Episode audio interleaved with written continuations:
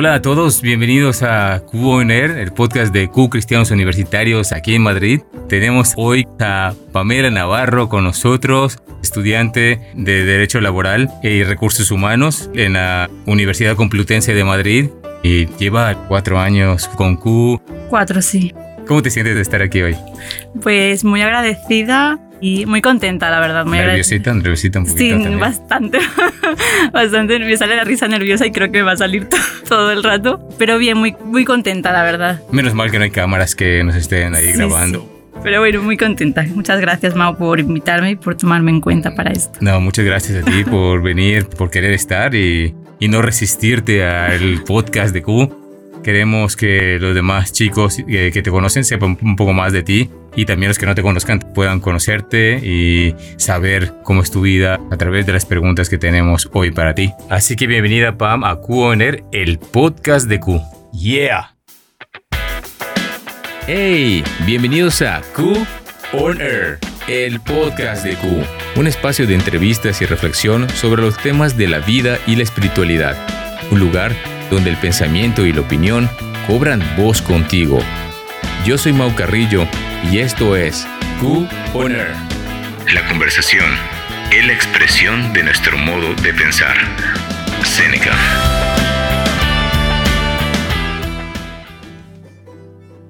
Así que vamos a empezar. Llevas cuatro años participando en Q, como hemos estado diciendo. ¿Cuál sería una de tus memorias favoritas? Creo que son los Thanksgiving. De los cuatro años que llevo, he participado en tres. Uno porque no estaba en Madrid, pero los tres como que fueron tan diferentes. Y... ¿Por el pavo? Por el pavo. No, porque nunca he comido el pavo en Thanksgiving. Sí, porque tenemos que aclarar que eres vegetariana, ¿no? Tratas de, intentas comer. Sí, inte- actualmente lo intento comer, llevar una vida basada en verduras y no en animales.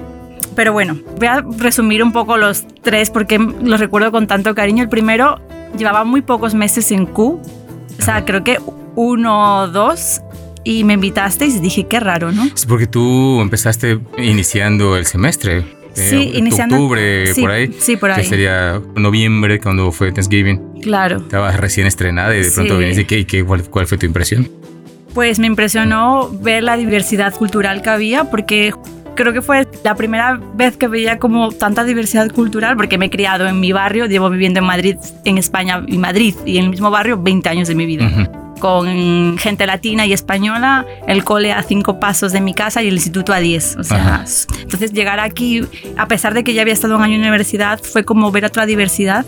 Luego el segundo fue ya post pandemia en el 2020 y como estábamos como el todo, con todo el rollo de las mascarillas y los grupos pequeños y que no sean más de X personas en un lugar cerrado, pues hicimos un, un Thanksgiving mucho más íntimo, ¿no? Ujú. Y me acuerdo que ahí conocí a Andrea y a Pame. Lo recuerdo con mucho amor, porque a pesar de que las acababa de conocer, Ujú. Sentía que estábamos en una mesa de familia. Entonces fue algo que me gustó. Llegué, después de un año sin estar en Q y vi a estas dos chicas y dije, jo, siento como si las conociese de toda la vida y las estaba empezando a conocer. Siento que fue un Thanksgiving como muy familiar, ¿no? Y luego el, el último, o sea, pasamos del, del íntimo a luego el año pasado, que fue un Thanksgiving con muchísima gente. Es cierto, es cierto. mu- muchísima gente. Me recuerdo que salí, creo que llegué a mi casa a las 2, 3 de la mañana. Ujú. Me dolía la cabeza y la lengua de tanto hablar y reír. Y, no- al- al- y dije, al día siguiente voy a hacer un voto de silencio porque es que no puedo más. Y me decía, ¿qué discoteca te fuiste? Que no, Que no quieres hablar. Que no quieres hablar, sí, sí.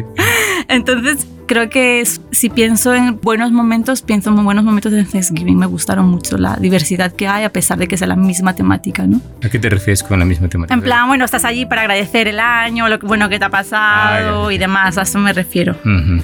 El fin es el Y agradecimiento. comer ¿no? varias veces. Y comer. Un montón. Sí, o sea, se- si no habéis venido nunca al Thanksgiving, venid porque es increíble. Eh, sí, sí, sí. Es increíble. Eso, la verdad que es una experiencia muy, muy chula. ¿Y qué otra memoria tienes? Es que no sé si contar cosas graciosas, contar. co- O sea, Sí, sí, tú cuenta, cuenta. Sí, o sea, las películas me encantan. O sea, sí que el último año pues he estado un poco más ausente en, en QS. Pero bueno, siempre me han gustado y creo que siempre pues hay buenos momentos, pero los que más recuerdo creo que son los momentos más íntimos con Alba y tú en la universidad conmigo, en plan comiendo tranquilamente. O sea, el amor que me habéis demostrado todos estos años eh, es muy bonito, ¿no? Me vas a llorar a mí también, ¿no? Me vas No, pero yo me acuerdo, me acuerdo ir a, a comer, llevar los tuppers y comer ahí contigo y estar hablando en tu momento de, descanso y orar algunas veces y simplemente hablar y acompañarte y ahí. Sí, o sea, esa compañía que me habéis dado durante estos años de carrera para mí me llenaron mucho el corazón y tengo mucha gratitud con vosotros. Entonces, siempre que pienso en Q, pienso en, en el amor que me habéis entregado. Eso es. Qué mal. No, no, no, está bien, está bien. Qué mal, llevamos ni 10 minutos. Qué mal. Ay. Yo te dije que me iba a vengar ya. Los senderismos, o sea, también sufriste, ¿no? También ahí. primeros. Pero recuerdo uno especialmente que hicimos Alba, tú y yo, solo los tres. No sé si lo recuerdas. Ah, sí, sí, me acuerdo. Para ver cómo era el camino. El camino Smith. El camino Smith. Y para verlo. Luego el segundo camino lo hicimos ya con el grupo en grande, ¿no? Ese segundo camino que fuimos, fuimos bastantes, mm. me gustó mucho, ¿no? El poder hablar, conocer a las personas, porque es un camino largo. Mm. Y me recuerdo que había mucha niebla y nos parecía como estos, entre comillas, bosques encantados, así, con la niebla, la humedad pero a pesar de eso estábamos como todos tan animados por estar haciéndolo y nos emocionábamos con ver una seta y tomar, y bueno, yo no, pero por lo general tomaron 50 fotos a cada seta que había en el camino. Creo que el ambiente que hay, la comunidad que se forma caminando es muy diferente. ¿Qué dirías que es lo más importante que has aprendido de Q? Bueno, diría a nivel personal y a nivel comunidad, ¿no? Yo diría que en Q he aprendido la diversidad como concepto general. ¿Por qué? Cuando escuchaba el podcast de Andrea, me sentí muy identificada. Yo no era creyente, entonces yo me crié en la fe en una iglesia, ¿no? Y solo conocía el modo de ver de esa iglesia. Sabía que había más modos de ver al Señor. Lo sabía porque lo estudiábamos, pero como no conocía más gente, entonces tampoco lo entendía muy bien. Ya pero cuando llego a Q he visto como que hay gente creyente, ¿no? Aparte de la gente de tu iglesia, porque cuando estás el problema que estás solo en tu iglesia, crees que solo tu iglesia es creyente. Sí. Eso es algo que nos pasa, yo creo que nos pasa a la mayoría. Cuando llegas a Q ves que hay mucha más diversidad a la hora de conocer, seguir al Señor y los diferentes procesos de cada persona. Entonces eso me enseñó, me ha enseñado como comunidad, ¿no? La diversidad que pueda haber y cómo tienes que respetar y entender a esas demás personas, ¿no? Cuando te refieres a diversidad, que no es solamente diversidad de personas a nivel cultural, sino es más de perspectivas de cómo han llegado a la fe, estás diciendo tú, ¿no? Exacto. Cómo, han llegado a la fe y que no ha sido como la misma fórmula para todos, sino que cada quien está viviendo un proceso que también has comentado tú. Es diferente proceso, tiempo, formas, no tiene que ser de una forma en concreto. Mm. Sí, y, luego yo creo que me ha enseñado a amar y a servir a los demás. Y también, en cierta manera, a enseñar a las personas quién es Dios. La mejor forma de enseñar a Jesús es amando y sirviendo, ¿no? Y siento que vosotros me habéis servido y me ha enseñado a servir a los demás. Entonces, esa forma diferente de llevar el amor del Señor a las personas es algo que me ha enseñado Q. Pues la verdad que eso es algo que hemos visto mucho de ti el hecho de que tú te preocupes por los demás, por chicos y chicas, porque lo estén pasando mal, estás pendiente de los demás y eso es algo que es muy bonito también. Me alegra ver que puedas sentir eso y que te haya transmitido eso Q. Has participado tanto en el albergue de Agape en Ligón de San Lugo, ahí en Galicia, como también haciendo el Camino de Santiago. O sea, has trabajado como hospitalera en un albergue, mm. sirviendo durante una semana y también has hecho el camino con nosotros este mes pasado. ¿Qué te has llevado de cada experiencia? Chan, chan, chan, chan. bueno, tras ya haber procesado todo lo vivido. Necesitábamos procesar eso. A ver, voy a hacer un paréntesis. A ver.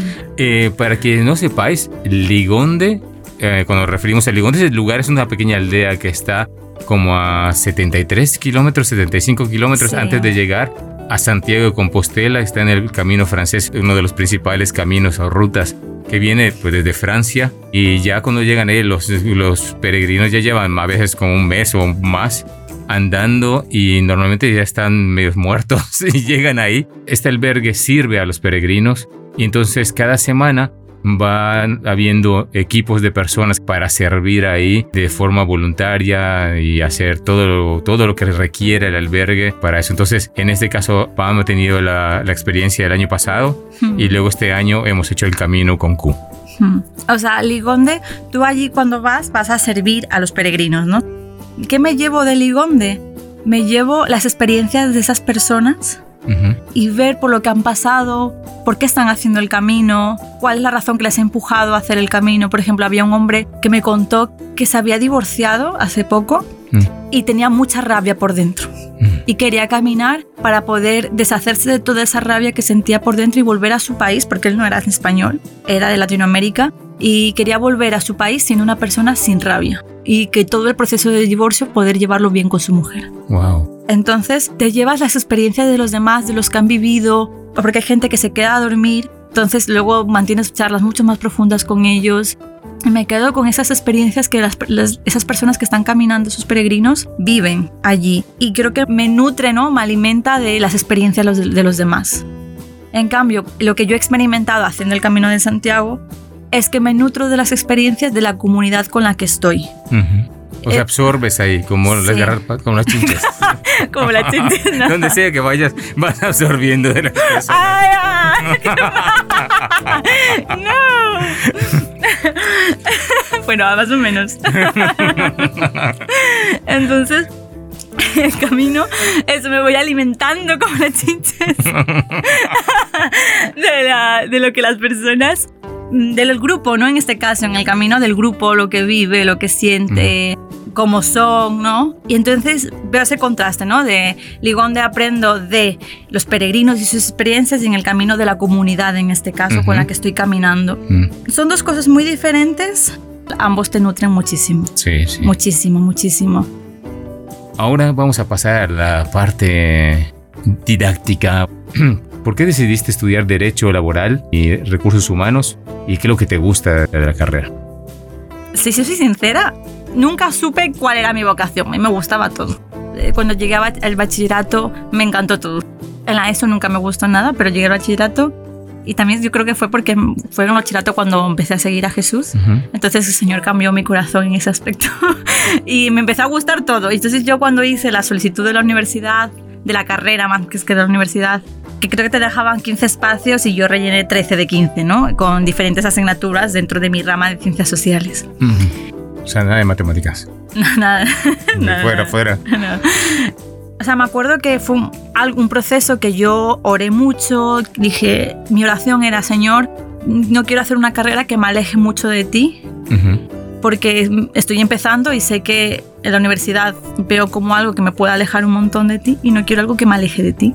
Ujú. Esa ¿En era- en qué sen- cómo, cómo, qué has visto? Yo iba visitando facultades y yo lo que quería estudiar era relaciones eh, internacionales. Ujú. Y donde se da la carrera es, en, si no recuerdo mal, en la Facultad de Ciencias Políticas y todo eso. Ujú. Entonces tú allí ves pintadas comunistas, socialistas, Ujú. no voy a entrar en aspectos políticos ni nada por el estilo, pero entonces veía yo que obviamente hay cosas allí que no van, no van con los principios del, del Señor. Entonces, si- yo digo voy a estudiar aquí, seguramente me apunta a alguna asociación, aparte porque yo ya en bachillerato estaba apuntada a sindicatos y a cosas de partidos políticos y demás. Conociendo mi carácter y mi temperamento y mi mente y mis emociones, dije, eso me puede ale- alejar del Señor. Pero a pesar de ello, yo quería hacer eso. Entonces dije, quiero eso, que hacer algo que, que sea de tu voluntad. Y algo donde tú me puedas usar. O sea, como me gusta todo, pues tampoco me importa mucho. ¿Qué pasa? Que me quedé a una décima de entrar en relaciones internacionales. Y yo no lo veo como casualidad que me quedase a una décima. Me quedé la primera en lista de espera de 1.500 personas. Si la gente me decía, bueno, tú tranquila, puedes matricularte en octubre porque mucha gente no se matricula ni nada por el estilo y estate atenta. Y yo estuve hasta noviembre mirando el correo desesperadamente a ver si podía entrar, pero no entré siendo la primera en lista de espera. ¿Cuánta gente habrá abandonado la carrera después? La, Mm. la mayoría. de pequeña siempre quise estudiar derecho, hasta que fui a un despacho de abogados Ujú. y dije, ¿qué rollo es esto? No quiero estudiar esto.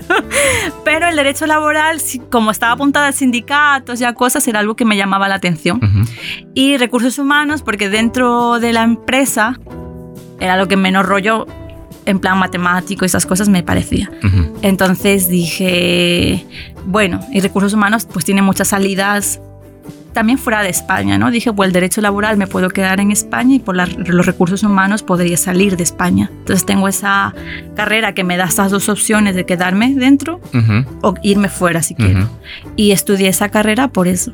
¿Y qué es lo que te ha gustado? Lo que más me ha gustado y es algo que, siempre comento, todo lo que di sobre psicología del conflicto en lo que son las relaciones laborales, lo apliqué a mi vida cuando lo estudié, porque me he criado en una familia latina con cuatro hermanas, mujeres, todas peleonas.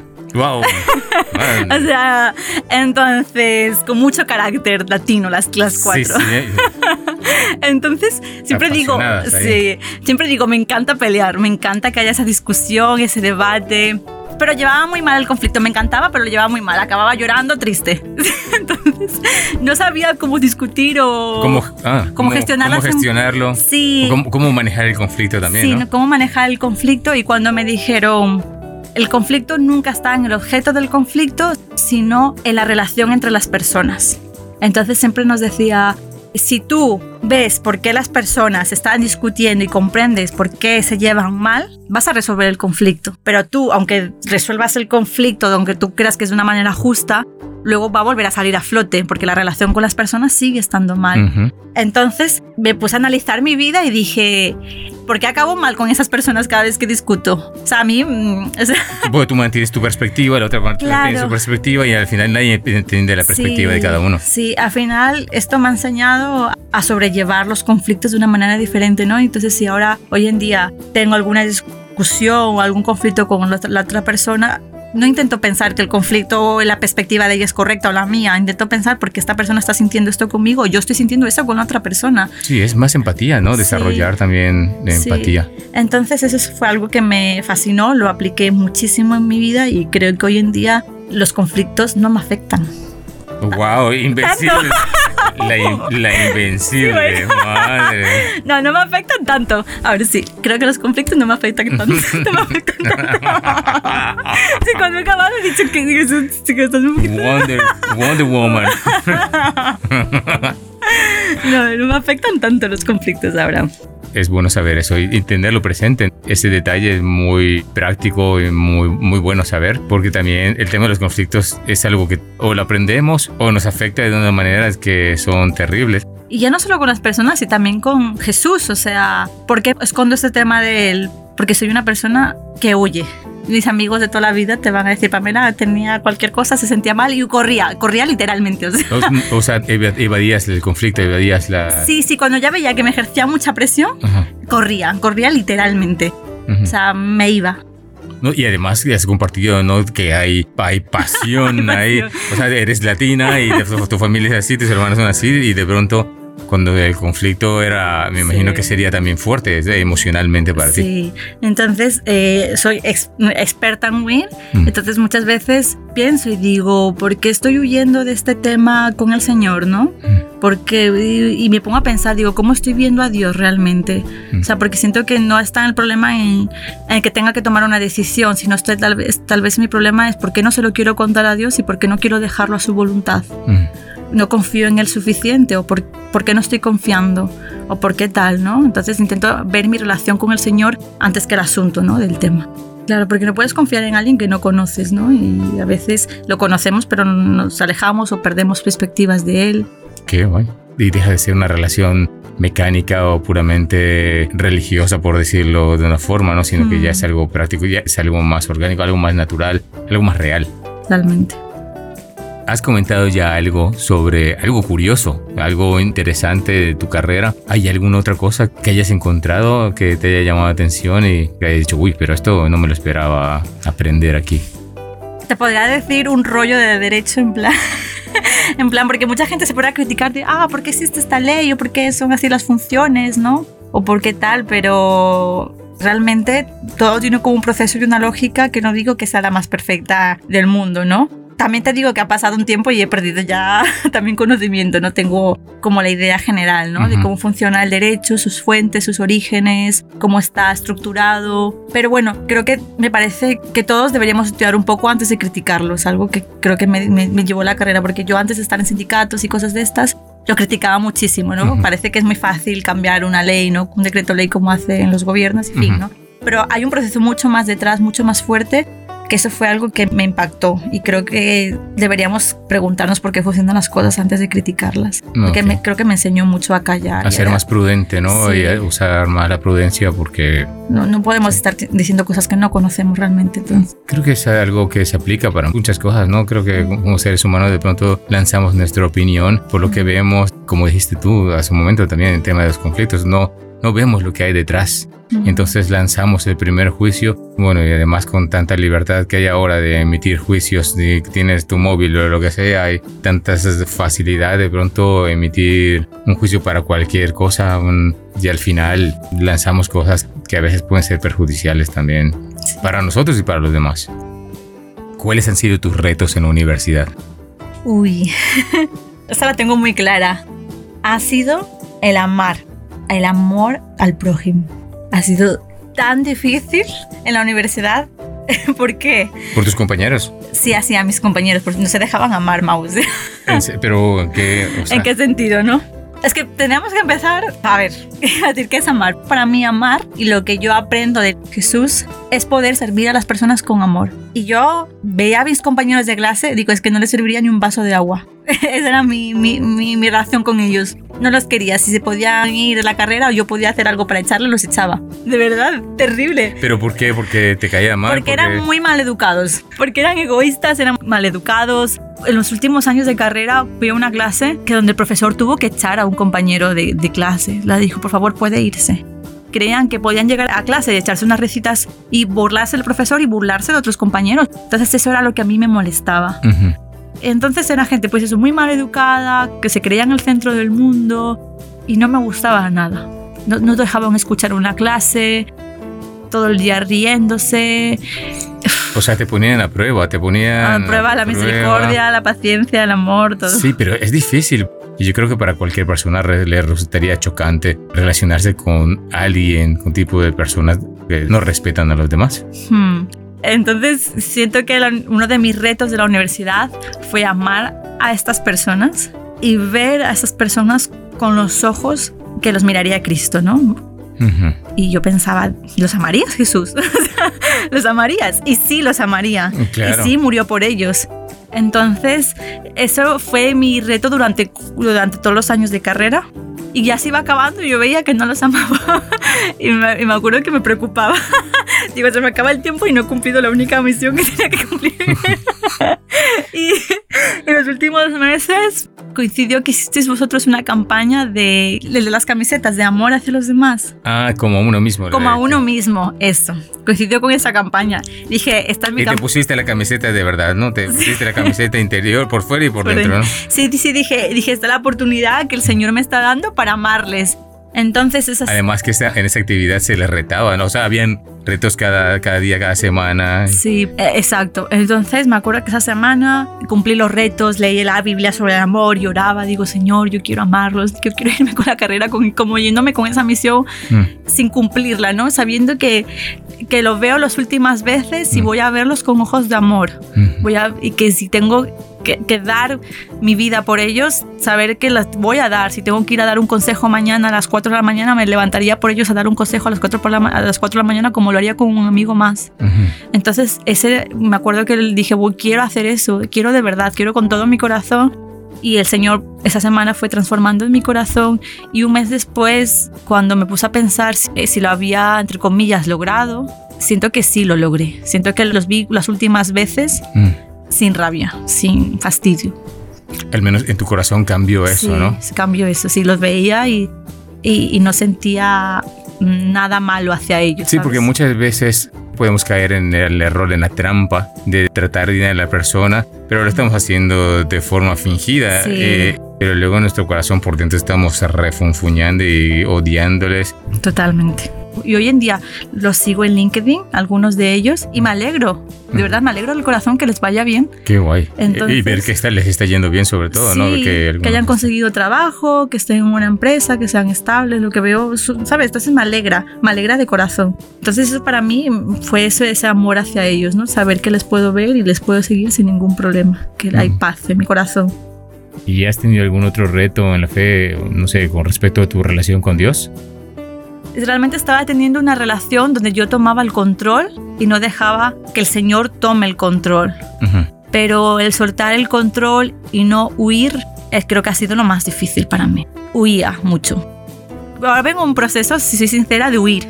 ¿Huir de qué cosas en concreto? Algo relacionado con el Señor, de mi carácter, por ejemplo, ¿no? Yo notaba que el Señor quería tomar el control de mis emociones o de mis actitudes, en cierto sentido. Y sé que va para mi bien, pero es cuando el Señor quiere cambiar algo, hay que ser sinceros, duele porque estás poniendo limitaciones, estás poniendo cosas. Tienes que aprender a, perdonar y a pedir perdón, ¿no? Ese orgullo de decir perdón, me he equivocado.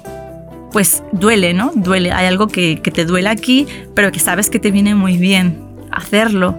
Entonces, como no me gusta que las cosas me duelan, entonces, pues huía mucho de el señor, yo que sé, quiere trabajar en, yo qué sé, la paciencia. Yo decía, no, no, no, no, señor, vamos a un poquito más tarde, un poquito más, un poquito más, ¿no? Hasta que le digo, ya no puedo huir más, ¿no? Y entonces mi reto ha sido eso, dejar de huir, dejar que él tome el control de verdad. Por eso te decía a la vez que mi, reto ha sido todo y nada, porque es el reto de, empezarlo, pero te das cuenta que cuando lo dejas en sus manos, fluye tanto del espíritu que se va volviendo más fácil. Puede que duela, ¿no? Los primeros días, pero luego se vuelve tan fácil. Luego cuando ves todo el fruto que ha dado, dices, madre mía, Pamela, ¿por qué has estado, has estado huyendo? Si mira todo lo que el Señor ha hecho. Es que somos seres humanos y es muy difícil, es muy difícil y en lo personal también cada quien tiene sus cosas que trabajar en su carácter, sobre todo, más que nada en, en, esa parte de nuestro corazón. Cuesta, duele, duele porque luego van pasando cosas en la vida que van dando justo ahí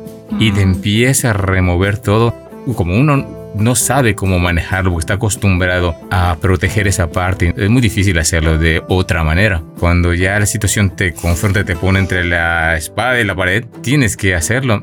Como dices tú, es es difícil, es doloroso, pero una vez que ya lo pasas es súper liberador y ves un crecimiento en ti, en tu corazón a nivel profundo.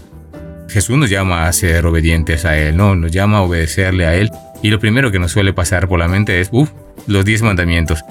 Pero sus mandamientos son más profundos, sus mandamientos requieren prácticamente soltarlo todo y dárselo a Él, dar nuestra vida a Él para que a Él haga el trabajo, ¿no? En otras palabras, metafóricamente hablando, morir a nosotros mismos, ya no obedecer por obedecer mm.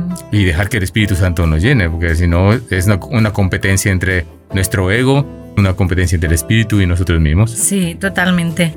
O sea, esa lucha en también de la lógica, ¿no? De tu mente, de, de tu ego, como dices, esto parece más obvio, pero el Espíritu me está pidiendo esto te das cuenta de que lo que él dice también es verdad, que su carga es ligera y apacible. O sea, y, y, cuando lo haces por primera vez te das cuenta, ¿no? Dices, jo, pues su carga es súper ligera y apacible, la mía es terriblemente pesada.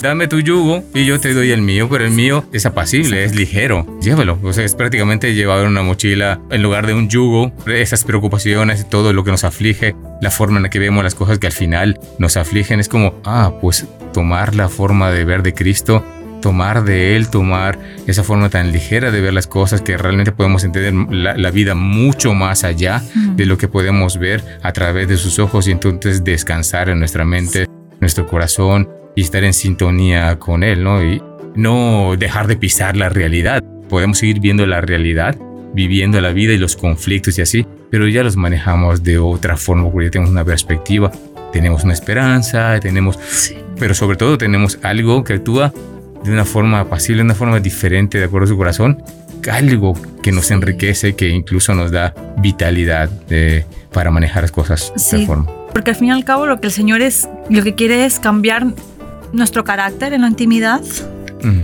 para que podamos transmitir su carácter a las demás personas. Entonces yo, por ejemplo, veo, eh, a mi, mi carácter ha cambiado muchísimo y creo que cada año o cada, ni, ni, o sea, en el año soy muy diferente. Entonces, en plan, siempre veo que el Señor está cambiando cosas en mi carácter, puliendo cosas de mi alma, de mi, de mi temperamento, todo de mi ser. Cuando me voy alejando del Señor, dejo de leer o dejo de orar con la constancia con la que lo hacía. A veces nos ponemos nosotros en el centro y que el Señor gira alrededor mío, ¿no? Ujú. En vez de yo girar alrededor del Señor. Entonces cuando yo me pongo en el centro y veo que todo gira alrededor mío, noto cómo mis relaciones cambian, cómo mi forma de hablar cambia, mi forma de comunicarme. Y es algo que me ayuda porque me, me doy cuenta de que me estoy alejando de él y veo que yo qué sé, tal vez tengo menos paciencia, ¿no? Hay semanas que digo, madre mía, cómo estoy de irritable. Para la semana el domingo y digo, he sido súper irritable, o sea, todo me irrita esta semana. digo, hola. Y, y pienso y digo, digo, y me pongo a analizar, digo, cómo ha sido mi relación con el Señor esta semana, analizo, miro.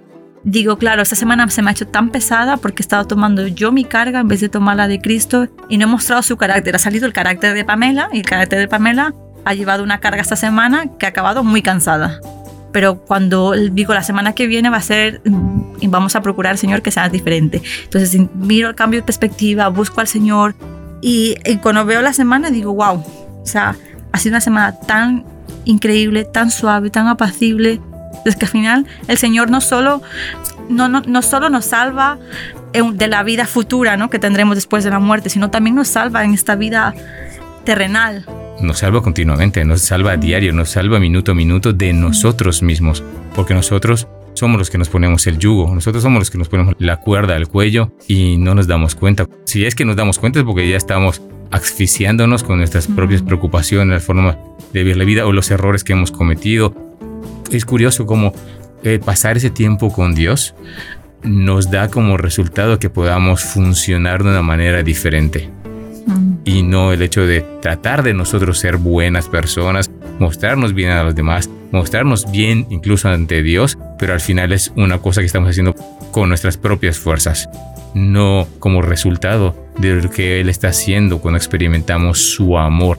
Cristo nos exhorta en los apóstoles, eh, cambien el chip, no se trata de ustedes hacer por hacer, se trata de su gracia. Es algo que están recibiendo, no porque ustedes de pronto tengan ciertos conocimientos, ciertas aptitudes, pueden recibir de Dios por ser Dios el que se los da, no porque ustedes tengan que hacer grandísimos esfuerzos por conseguirlo. Dios es incondicionalmente amoroso y profundamente misericordioso. Sí. Me imagino que haber sido un proceso, pero ¿cómo, cómo llegaste a la fe cristiana? Como os comenté un poco antes, vengo de una familia latina con un carácter muy fuerte. No hemos dicho, tu familia es de Ecuador, Sí, bueno, sí, mi familia es de Ecuador. pero tú has crecido aquí. Sí, vine con cuatro años, casi cinco a España y desde ahí, como he dicho antes, en el mismo barrio, en la misma casa, en la misma ciudad, todo ahí. Claro, mi familia es familia que vino a principios de los 2000 y como familia trabajadora que siempre ha sido, o sea, mis padres, mi madre recuerdo que se levantaba a las 7 de la mañana, salía a coger el tren de las 8 y regresaba a las 8 de la tarde a casa. Y mis hermanas, la mayor me saca 10 años, la siguiente 8 y la siguiente 6 y yo soy la última hija. Entonces cuando llegamos aquí mis hermanas estaban ya un poco ya mayores, ¿no? La otra con 15, el con 13 y con 11 prácticamente. Entonces yo pues me llegué en el cole, hice amiguitos y me fui como criando con mis amigos. Mm, Me fui criando con mis amigos, yo hacía los deberes súper rápido y me iba a jugar todo el día en la calle. Llegaba a casa a dormir y al cole. Incluso era esas niñas odiosas que yo decía, mi mamá me, me tenía que ver con fiebre y tocando y yo decía, no mamá, si no tengo fiebre, porque amaba ir al cole porque me lo disfrutaba tanto con mis amigos que para mí, como, ¿cómo no voy a ir al cole si lo disfruto un montón con mis amigos? No, no por las materias, con mis amigos. Me encantaba pasar tiempo con mis amigos. Entonces fui creciendo así. No fui creciendo con mi familia porque mis hermanas ya eran mayores, mi padre trabajaba por la noche, mi madre por el día. Entonces mi padre por el día dormía, entonces fue, fui creciendo así. O sea, no mantenía una relación con mi familia, prácticamente. Yo estaba por y para mis amigos, en mi casa para dormir. Entonces eso era mi, mi infancia. Llegó la adolescencia y la cosa empeora porque hormonalmente y emocionalmente uno se pone tonto, esa es la realidad. Entonces, eso es lo que me pasó. Llegué y vi que mi familia me fastidiaba. Para mí, mi familia era mi enemigo. Entonces, Clásico en la adolescencia, sí, sí, sí. Sí, sí, mi familia era mi enemigo totalmente bueno, te empiezan a gustar los chicos, empiezan a cosas por aquí, por allá, a beber, fumar, qué es esto, tal, ¿no? A vivir experiencias, vas leyendo tonterías por allí. Que ¿Qué marcas cigarros te gustaban? fumé, fumé, ¿Sí? ¿Sí? fumé. Yo creo que con 16 años fumaba, bebía, estaba con mis amigos, claro. Entonces, como siempre había entregado buenas notas, pues que eso es algo que, que hoy en día me molesta también mucho, ¿no? Es como, entrega buenas notas y puedes hacer todo lo que te dé la gana. Cumple y ya está. sí, cumple con tus obligaciones de sacar buenas notas y ya podrás ser libre fui así creciendo en la, ESO, cumpliendo mis obligaciones hasta que hubo un año que me gustó un chico y ya no estudié porque tuve una relación súper tóxica y tonta con este chico, fatal. Me empeoré mis notas. Entonces, como empeoré mis notas, mis padres se fijaron en mí, dijeron, ¿esta chica qué le está pasando? Claro, antes no, porque como cumplía como obligación y se empezaron a fijar en mí, en qué me pasa y para mí ellos como que no me podían decir ni nada. Ni se habían dado cuenta que venías borracha a casa, ni, nada. Casi el niño va con su botellita de alcohol. No, no, tequila, a la escuela. Entonces, pues claro, como no me llevaba bien con ellos porque me caían un poco mal, mm. porque me caían mal, no sé por qué me caían mal, me mm. caían mal. Y entonces empezaron las discusiones, las peleas, las cosas. ¿Qué pasa? Que mi hermana, la tercera, la que con la que me llevo seis años de diferencia, mm. una de las familias con las que convivía era creyente. Entonces conoció al Señor por medio de esa familia. Y era con la hermana que yo peor me, me llevaba. Eh, o sea, mira mi lógica tonta también, de que de pequeña, ella me dijo un día, te he cortado un poco las pestañas. Y yo, ¿cómo que me las has cortado? Mientras echaba la siesta yo te las corté. Y... lo estoy inventando, obviamente. Hace un par de años me confesó que había sido de verdad, que lo había cortado, pero muy poquito. ¡Wow! pero muy poquito, porque yo tenía unas pestañas preciosas. Tú me ves las fotos con unas pestañas increíbles. Entonces mi mente dijo, pues para que no tenga nada que cortar, me las corto yo. Te podaste las, pestañas. ¿Cómo te.? o sea, cogí la tijera y me corté. Hacía el ras, qué raro. Sí, sí, horrible.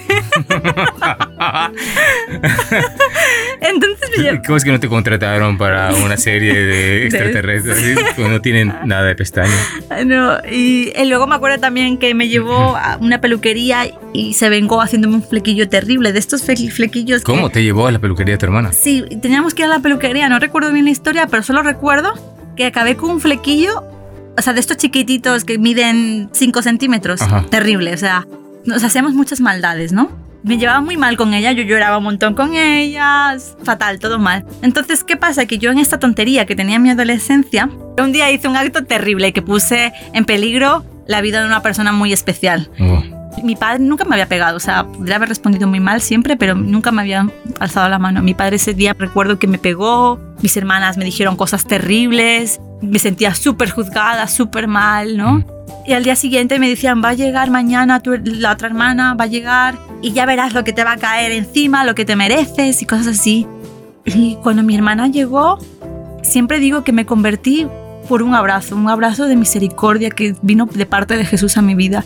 Porque ella en vez de llegar y con, las expectativas que yo tenía, ¿no? Ese recuerdo que yo tenía malo de ella, ella en vez de llegar a gritarme, a decirme cosas, lo que hizo fue abrazarme abrazarme y orar por mí. Y para mí, dije, esta tía está súper loca. de pronto, ¿dónde está? ¿En qué momento me va a pegar? Este es un teatro, seguramente me está suavizando porque no me escape. Sí, tiene la chancla detrás o algo. de verdad, o sea, yo estaba flipando, ya me abrazó.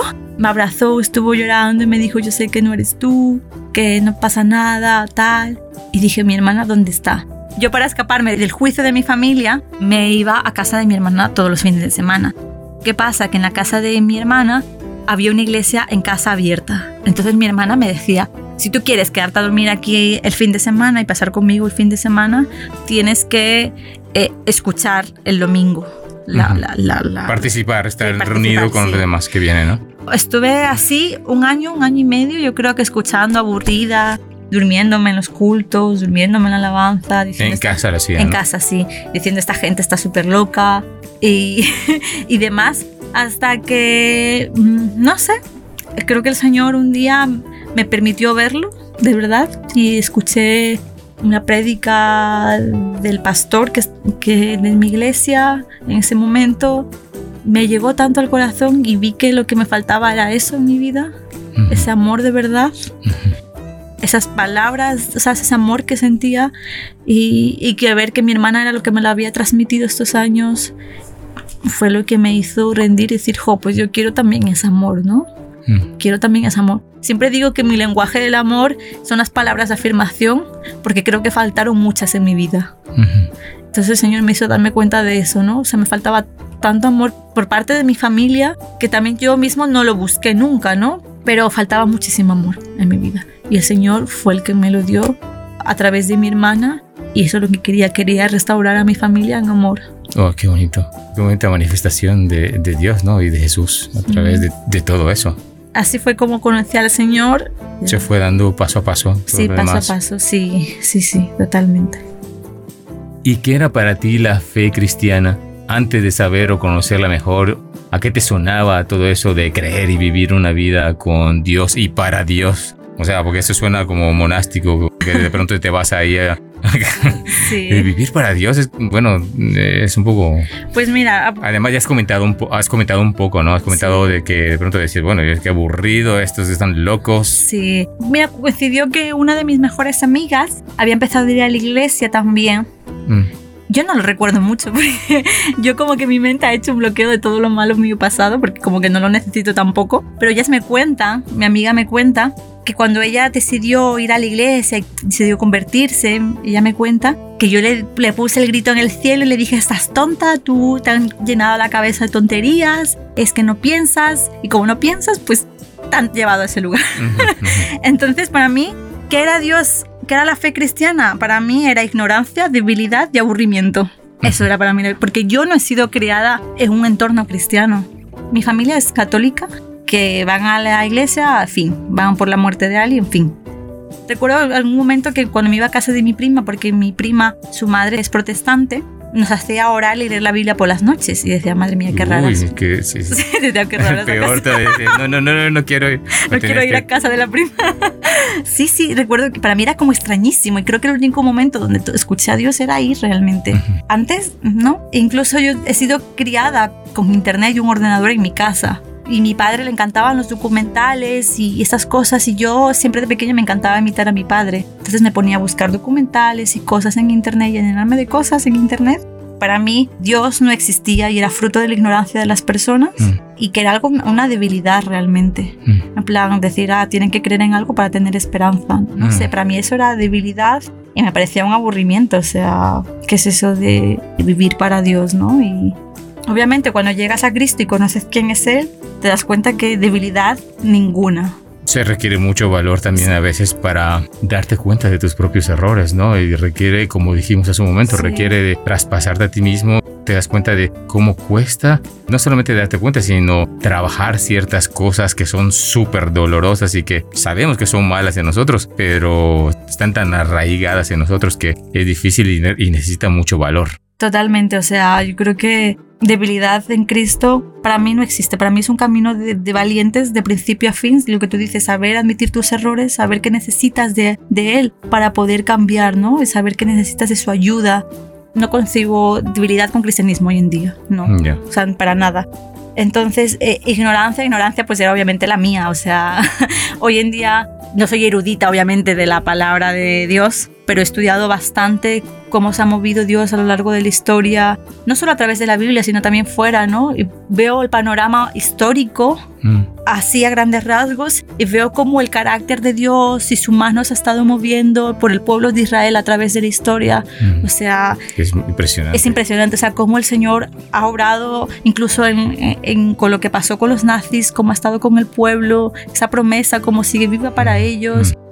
Entonces, eh, es impresionante ver a Dios en la historia, ver cómo se ha movido, ver su carácter, ver cómo la palabra, a pesar de que muchos años ha intentado ser callada, ¿no? Tergiversada en tantos sentidos, pero la palabra ha seguido permaneciendo intacta y fiel a Él. Además es muy bonito de lo que en algún momento nos parecía ignorancia, nos hemos reído también, ¿no? De esta persona leía todas las noches la Biblia con los niños o lo que sea, y yo me acuerdo haber vivido lo mismo en muchas, varias ocasiones, de decir, que, que, qué pesadilla esto, y tener que tragarme en momentos así, pero después te das cuenta de que esas cosas que escuchaste, que leíste y así, cuando pasó el tiempo, subieron efecto en mí en ese caso, ¿no?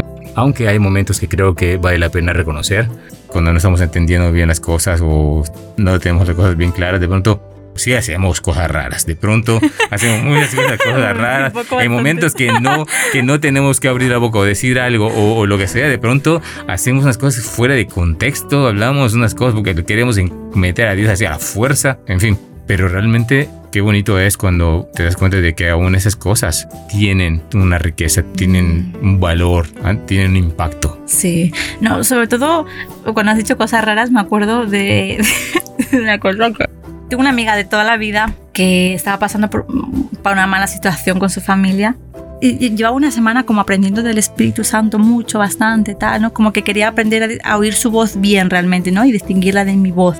Entonces llevaba unas semanas increíbles en el Señor. Mi amiga me escribió un mensaje de que ha muerto su familiar y me puse a orar. Digo, Señor, ¿qué le digo ahora, no? Porque nada la va a consolar. Uh -huh. y recuerdo que, que le dije, te diría que tengas paz, pero es que paz solo realmente en Jesús. o sea, ¿qué consejo más terrible? Se acaba de morir tu abuela o tu tía y tú le dices que no va a encontrar paz porque paz solamente en Jesús.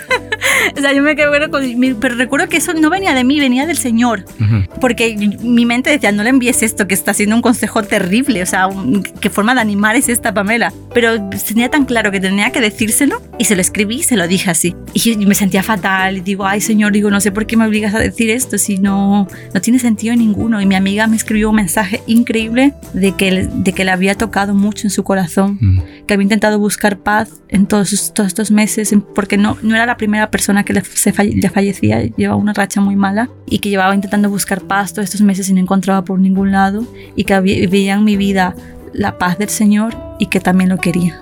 Entonces, en, aunque, parezca locura para nosotros muchas veces, ¿no? Hay un versículo que dice, ¿no? Lo que, para, lo que en Dios parece locura, ¿no? Tiene mucha más coherencia. Este es muy buen tema, el tema del Espíritu Santo. Es algo complejo. A mí me gusta mucho cuando Jesús transmite cómo Él se alegra, cómo Él tiene esperanza, cómo Él quiere que el Espíritu Santo venga a, la gente para que le puedan vivir y todo esto, ¿no? Y cómo Él, el Espíritu Santo iba a poder ayudarles a entender de todo lo que iba, lo que estaba pasando con Él, con su ministerio, con su vida, con Él mismo, con Dios. E, Es muy bonito cuando entendemos que el Espíritu Santo nos ayuda a poder entender a Dios, poder entender a Cristo y es finalmente, como decíamos hace un momento, poder replicar a Jesús, poder hacer cosas como Jesús las haría, con ese corazón. Entonces, obviamente, cuando vemos una situación en concreto, es más fácil a través del Espíritu Santo ayudarnos a, a manejar las situaciones de diferente forma, verlas de diferente forma. ¿Cómo lo haces para experimentar el Espíritu Santo? Hay este término estar llenos del espíritu y eso suena suena como demasiado religioso, demasiado raro sobre todo. En otras palabras, ¿cómo lo sabes racionalmente? Que estás conectada con él, sí. con ese amor, vale. con eso, ¿cómo, ¿cómo le haces tú? O sea, sé que estoy llena del espíritu cuando principalmente estoy llena de su palabra. El espíritu no va a ir en contra de la palabra. Entonces, uh -huh. ¿cómo distingo que no es Pamela Navarro ni su voz interior ni su ego de uh -huh. la voz del Espíritu Santo? la distingo cuando sé que hay algo en mí que va muy relacionado con la palabra del Señor. Uh -huh. Cuando hay algo en mí que no va contra los principios del Señor. Que pasa por, un, por, por el filtro de Jesús, ¿no? Sí, que no va a satisfacer mi ego. Uh -huh. Y sobre todo que no va a satisfacer mi ego, sino que va a dar gloria a Dios uh -huh. con esa actitud o esa acción. Escucho la voz del Señor cuando, yo que sé, alguien me responde mal y mi primera intención es mirarle mal o responderle mal y escucho un no lo hagas eh, tranquila o un calla o todavía no es momento de hablar, ¿no? Uh -huh. Hay algo, en, porque mi carne, mi, mi ser, yo, Pamela Navarro, quisiera hablar y, y, decirlo, pero la voz del Señor me dice, no, esto no va a salir nada bueno. Entonces, o sea, el Señor dice que renovemos nuestra mente uh -huh. a su palabra, ¿no? Y a todo lo que es bueno, puro, agradable, perfecto, que realmente es Él. Nos puede hablar a través también de la lógica, obviamente, ¿no? Uh -huh. Pero esa lógica tiene que ser renovada en el Señor Entonces, si no es renovada en el Señor y va a satisfacer a, ti misma antes que al Señor y darle gloria a Él, entonces sé que soy yo y no es la voz del Señor. Cuando hablas de renovaciones, ese pasar tiempo con Dios y dejar que Él vaya cambiando nuestra mente, valores, nuestra forma de ver la vida, y entonces nuestra mente ya empieza a tener esa renovación, ¿no? exponiéndola a él a través de su palabra para conocer su carácter. Sí, pero a pesar de que yo creo que es algo que no se puede explicar, yo todo puedo intentar explicar ahora mismo, pero es algo que tienes que vivir porque es algo sobrenatural, porque no es natural que el Espíritu de Dios mismo esté en ti. O sea, es algo sobrenatural y que solo la experiencia con Él te puede llegar a distinguirlo bien, el querer hacerlo, ¿no? Creo que no hay nada más que te pueda saciar que saber que Cristo está en tu vida. Pasará lo que tenga que pasar, pero sabes que Cristo está en tu vida y hay descanso de verdad. Creo que la plena paz y la plenitud solo se alcanza a encontrar a Cristo. Pues muchas gracias, Juan. Yo con esto creo que ya terminamos. Eh, ha sido muy guay. Muchas gracias por estar aquí, muchas gracias por la paciencia y por contestar todas las preguntas. Gracias por tu corazón. Gracias por ser bondadosa, gracias por ser parte de Q durante todos estos años y cuidar de los demás, tu buena onda, por reír, por meterte conmigo, por hacer el camino juntos y por mostrar tu liderazgo en el camino también. Damos a Dios gracias por tu vida, por haberte conocido. Y que sean muchísimos años así, que podamos disfrutar juntos con la amistad. Muchas gracias, Mau. También agradezco mucho por ti, por el proyecto que tienes aquí en el Q Podcast. Que el Señor sea bendiciéndote y te lleve más allá de donde tú puedas imaginar con este proyecto. Yo estoy súper segura de que sí. Y no, muchas gracias a vosotros. Una vez más, repito, si no conocéis bien a Alba y Mau y alguien está escuchando esto, de verdad conocedlos, que el amor que te transmite es el de Jesús mismo para Bueno, ese amor que del que habla Pam es un amor que es hecho por Jesús porque no siempre de pronto somos seres humanos. Yo tengo una lucha con mi carácter también que espero el día cuando el Señor venga y cambie todas las cosas porque necesito que se lleve Nada eh, unas cosas. sois maravillosos, habéis llenado mi vida. O sea, yo sé que si yo no hubiese llegado a Q no sería la misma en mi relación con Jesús y en todo lo demás. Así que estoy muy agradecida por vuestra vida. Pues muchas gracias, de verdad muchas gracias. Eso algo muy bonito y conmovedor. Qué bonito que, que puede ser así. Ahora sí. Finish. Finish. Finish. Finish. Estás escuchando. Estás escuchando. Q on Air, el podcast de Q.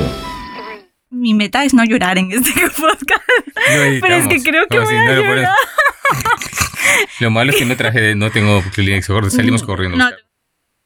No lo necesité ahí en el camino, hubo un momento que lloré, lloré, hubo un momento que no Yo no. Tú no. tú no, tú no, tú no. No lloré nada. En cambio, la sabiduría que desciende del cielo es ante todo pura y además pacífica, bondadosa, dócil, llena de compasión y de buenos frutos, imparcial y sincera en fin, el fruto de la justicia se siembra en paz para los que hacen la paz. Esa paz está unido al amor. Cuando hay amor hay paz, paz real, esa paz de Jesús que sobrepasa todo entendimiento y que abraza.